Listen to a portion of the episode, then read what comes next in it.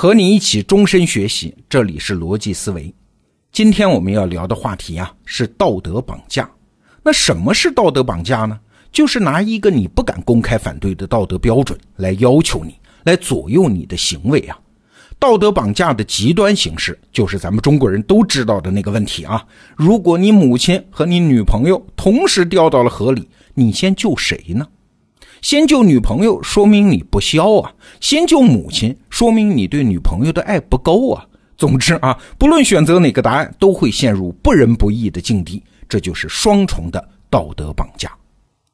那今天啊，我们不是要谴责那些道德绑架别人的人，而是要帮你分析一下，为什么不能跟随别人的道德要求来行动。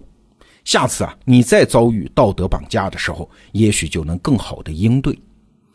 我们先从一条国外的公益广告说起啊，镜头里面出现了一个大胡子男人，话外音的记者就假装采访他。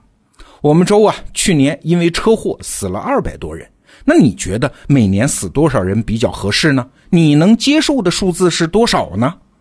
这大胡子男人想了想说：“二百个人，那就五十个吧。”好，拿到这个数字之后，记者就提醒他转身。大胡子男人一转身，真的就看到了五十个人，都是他的妻子啊、父母啊、孩子呀、兄长啊、朋友之类的。这大胡子男人就愣了呀。这个时候，记者又问他：“你觉得我们州每年因车祸死多少人比较合适呢？”这大胡子马上说：“零，应该是零，他们一个都不该死。”哎呀，这个广告创意是很好啊，效果很感人。谁都不希望自己的亲人死于车祸呀。那作为有道德感的人，我们又怎能容忍别人死于车祸呢？所以啊，不论想什么办法，都应该把车祸死亡的人数降到零。那这种推理方式在道德世界里当然是成立的。孔老夫子不是说吗？“己所不欲，勿施于人。”很多道德准则都是可以这样推己及人的推出来的。但问题是啊，这个交通事故零死亡的目标，它能实现吗？哎，直觉上我们都知道不太可能，于是就有人会说了：正因为在现实中实现不了，不太可能，所以我们才要强调道德啊，才要在他的督促下向尽可能完美的方向去努力啊。这个论调听着好像挺对吧？嘿嘿，不对。如果我们真的按照道德的要求，在他的督促下坚决的向零死亡的目标挺进，那结果啊，一定是社会灾难。我们可以设想两个方法。第一个方法是所有人上街都开坦克嘛，开装甲车嘛，这下死不了人了吧？但是车买不起啊，油钱花不起啊。第二个方法是不允许开车，大家都走路，交通死亡也会降到零。但是我们设想一下，没有汽车，多少心脏病患者将因为得不到急救而死去？整个社会的效率会低下到什么程度？多少财富会？灰飞烟灭，多少人会因此陷入贫穷？你看，按照一个人也不能死的道德指引，如果我们当真了，它只会发生两个结果：第一是社会成本剧烈升高；第二是社会效率剧烈下降。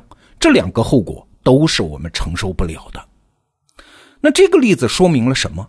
说明道德可以是我们每一个人的行动指引，但是它不能用在对社会目标的指引上。为什么不能用啊？我们再来看一个思想实验就清楚了。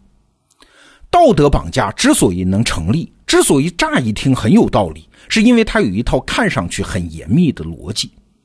在伦理学史上有一个著名的池塘论证啊，是澳大利亚哲学家彼得辛格最早提出来的。他认为啊。中产阶级把钱花在打扮自己、吃得更好、买好车、买好房是不道德的，因为世界上还有很多人在挨饿。他做了这么个思想实验：假如有一个池塘，一个小孩子落水了，如果救他可能弄脏你的衣服，那么你该救他吗？那答案当然是显而易见的啊！再贵的衣服也无法和一个生命的价值相比。我们不救这个孩子，就会对他的死负有道德责任。好了。刚才我们说的那个哲学家彼得辛格的结论来了：如果这套衣服价值二百美元，而你不用这二百美元购买食物和药品送给那些世界上正在挨饿的孩子，就等于你看着他们活活淹死，所以对于他们的死，你也就负有不可推卸的道德责任。这就是池塘论证。这个论证方式在全球产生过巨大影响，影响过很多人。到现在为止，很多慈善公益机构在募捐的时候还在用这套逻辑。这种逻辑啊，我们其实见过很多，比如人人都少吃一根冰棍，我们就可以让一个县的贫苦孩子都能免费吃饭；只要人人捐出一块钱，我们就可以解决一个重大的社会问题；只要我们每天节约一张纸，一年下来就有多少森林免于砍伐？怎么样？这种逻辑听着都对吧？但是实际上很难成立。这些推论的逻辑都是：我们每个人只要损失一丢丢、一点点，凑起来就能解决一个巨大的社会问题。所谓“只要人人都献出一点爱，世界将变成美好的人间”。但是实际上，这可不是一点点啊！社会的目标是无限多的。这个县的贫困孩子解决了，其他县呢？要解决的问题是无限多的，而我们每一个人的资源恰恰是有限的。以有限的资源解决无穷多的目标。这本身就不可能。更重要的是啊，所有的利他行为、道德行为都是有具体情境的，这个情境是不能放大的。你想，道德是啥？它是人类在进化过程中形成的一种精神现象。在进化过程中，人要处理的社会问题是非常少的，通常就是身边几个人的问题啊。所以，道德最擅长调整的，也是这种熟人社会的人数规模比较小的、非常具体的人和人之间的关系问题。你一旦放大到大规模陌生人协作的现代社会，我们的很多道德直觉是处理不了这种情况的。比如说，我看见一个人挨冻受饿啊，我就要出手帮他呀。但是如果我一出手，旁边如果有人说：“来吧。”全世界此时此刻还有几千万人正在挨饿受冻，你赶紧也都一起解决了吧！你看，这就是把具体情境放大外推到整个世界。我做不到吗？我做不到，不能说我就不道德吧？再比如说，我在地铁上遇到一个小偷，我见义勇为，提醒了失主，抓住了小偷。旁边如果有人说：“哎，你道德？那你干脆再干另外一件事儿。此刻世界上还有多少起犯罪行为？麻烦你也解决一下。”我也是做不到嘛，所以啊，咱们中国的孟子说“君子远庖厨”，其中就隐含了道德的情境性啊。我作为一个君子，我没有进厨房，我没有亲手宰杀这个动物来吃，我没看见，我就可以心安理得的去吃它的肉。这个道德责任仅限于我看见没看见，是不可以无限扩张的。那我们理解了道德的来源和特性，就知道什么是道德绑架了啊！他就是在干两件事：第一，把具体情境下的道德抽象为没有具体情境的道德原则。比如说前面说的那个亲妈和女朋友掉水里，你先救谁的问题。如果在生活中你真的遇到，那是一个非常具体的情境啊！你和这两个人的关系。你的游泳的水平，你距离这两个人的远近，甚至这两个人的体重，有太多太多的因素都在影响你那一刻的决定。如果脱离了具体的情境，抽象的兜头一问，那确实就把你丢到一个道德两难里了。这就是道德绑架。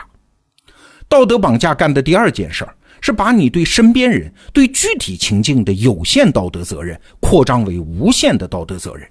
举个例子说，中国有个企业家给泰国儿童捐了钱，结果网上一片骂声：“你为什么不爱国呀？为什么不把钱捐给中国儿童啊？”哎，还有一个企业家给哈佛大学捐了钱，也是一片骂声啊！为什么不捐给中国的大学？你看，企业家嘛，他捐钱是在他具体的道德情境里做选择，他没有办法承担所有维度的选择呀。就算他把钱捐给了中国的大学，其他人还是会骂呀。大学生又不缺钱，你要捐钱，你就应该捐给贫困的小学生。你捐给了小学生，有人会骂呀。那你为什么不捐给残疾人？哎，你看，这就是我们今天的结论：道德是一个好东西，但是它进化的速度太慢了。每个人都应该遵守道德，但是道德解决不了现代社会的所有问题。好，这个话题我们就聊到这儿，明天见。